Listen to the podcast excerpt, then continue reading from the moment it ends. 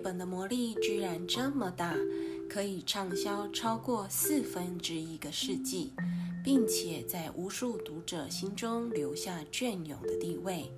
能够有这么大魅力的故事，就是这本《猜猜我有多爱你》。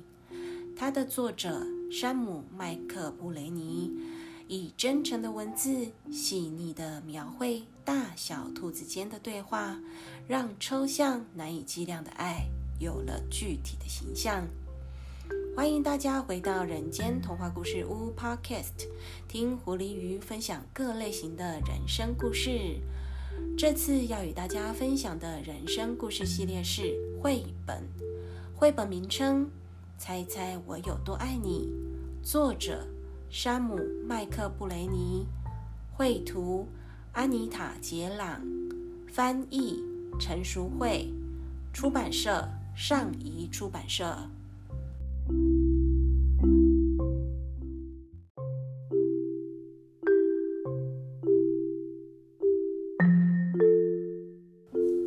故事缘起，猜猜我有多爱你是由山姆·麦克布雷尼撰写，安妮塔·杰朗插图的英国儿童读物，一九九四年由英国 Walker Books 出版。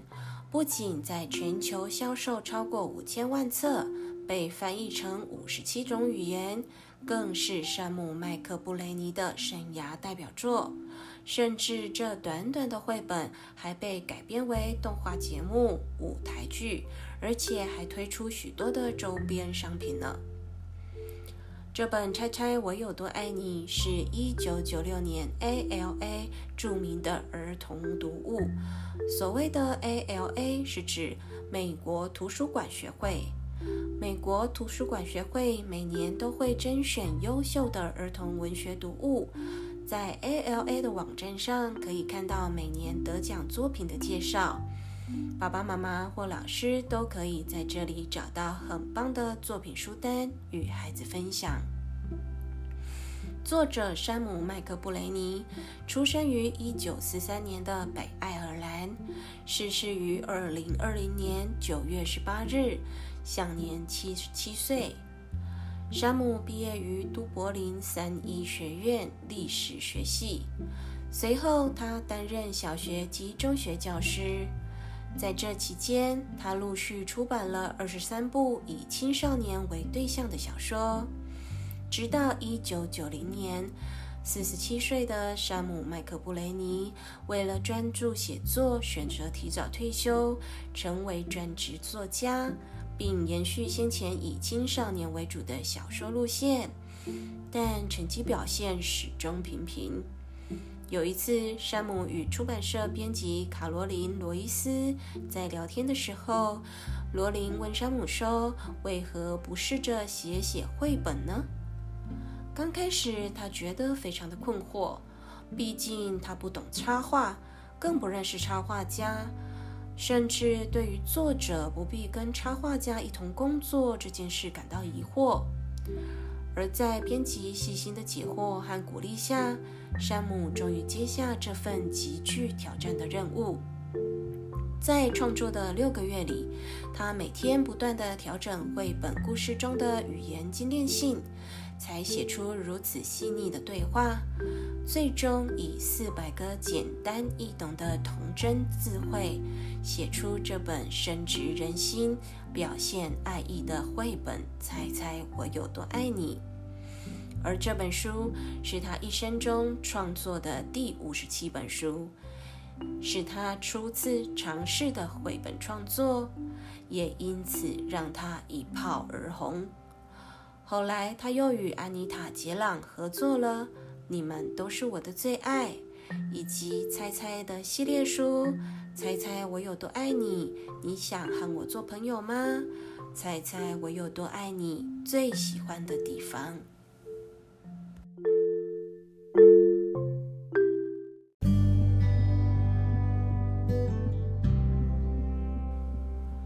事大纲。小兔子热情地跟大兔子说：“猜猜我有多爱你？我爱你有这么的多哟。”小兔子把手臂张开，开的不能再开。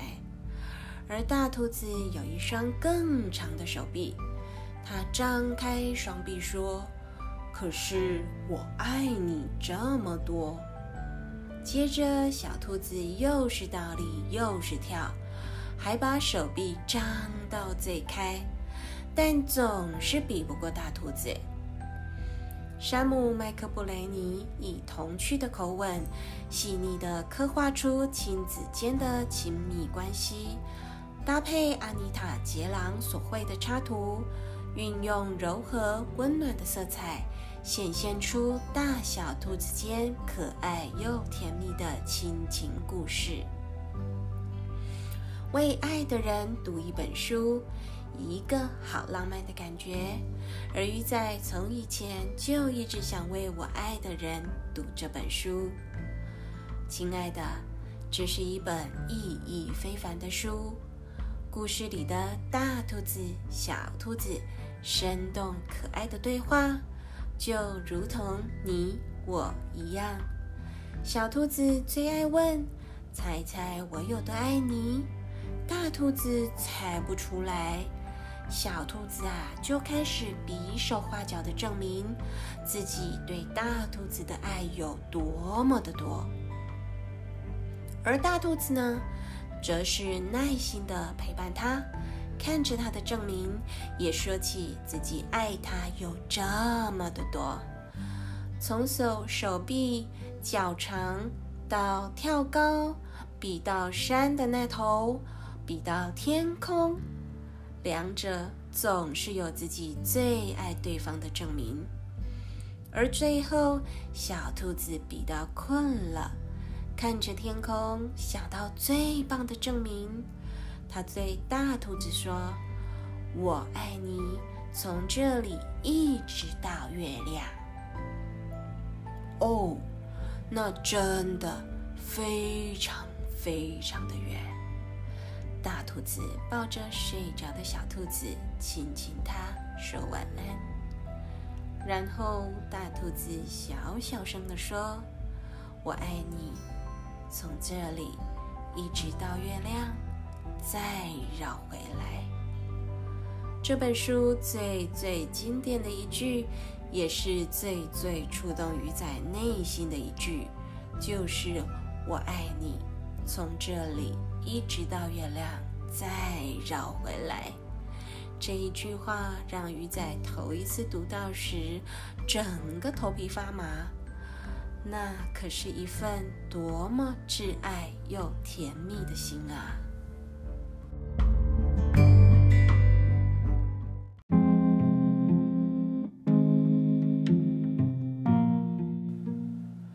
月后心得，这本书是鱼仔刚踏进职场时读到的书。当时还没结婚，没有小孩，但就是对这本书特别的喜欢。鱼仔觉得它不只可以用在亲子间的情感表达，就连情侣间的互动，也可以像是一大一小的兔子一样。想当初，我总是像小兔子一样，爱缠着狐狸问。猜一猜我有多爱你？很幼稚的想法，但就是想证明自己总是爱他比较多，也想听听他是否也一样。但是他总是会一脸无奈，加满脸写着“你好无聊”的表情看着我，没有大兔子的浪漫情怀，真是个不折不扣的不锈钢直男呢。曾经我说过这个故事给他听，现在要我再说一次也无妨。未来希望我能变成听故事的那一个。而这个既温馨又感人的故事，也将成为我们家的传家之宝。我也说给我们的孩子小金鱼听，那种一起拥抱的爱，让人感到奇妙。是一种难以言喻、无法衡量的东西啊！在这里，鱼仔还想特别分享一个人，就是《猜猜我有多爱你》系列书中的最喜欢的地方译者刘青燕。刘青燕是第四十八届电视金钟奖儿童少年节目主持人奖的得主，正大新闻研究所毕业，曾经担任过记者和编辑。虽然他读的是新闻系，但他却热爱儿童文学。目前从事儿童文学创作以及翻译，是名资深的图画书收藏家、专业图画书译者以及儿童文学工作者。刘青燕翻译过相当多的绘本，在鱼仔介绍的绘本中，就有好几本书是他的翻译作品。也因为刘青燕平常经常到各地和老师、家长、小孩一起分享图画书的乐趣，希望能够透过故事的力量，关心到更多的孩子，努力让世界变得更加美好。也是因此，鱼仔才有机会读到《爱你本来的样子》这些系列书，更从书里面疗愈了自己。得到了温暖的智慧，但是刘青燕本身的人生故事就像是一本高潮迭起的书一样，她经历了许多的磨难，才终于找到自己的方向。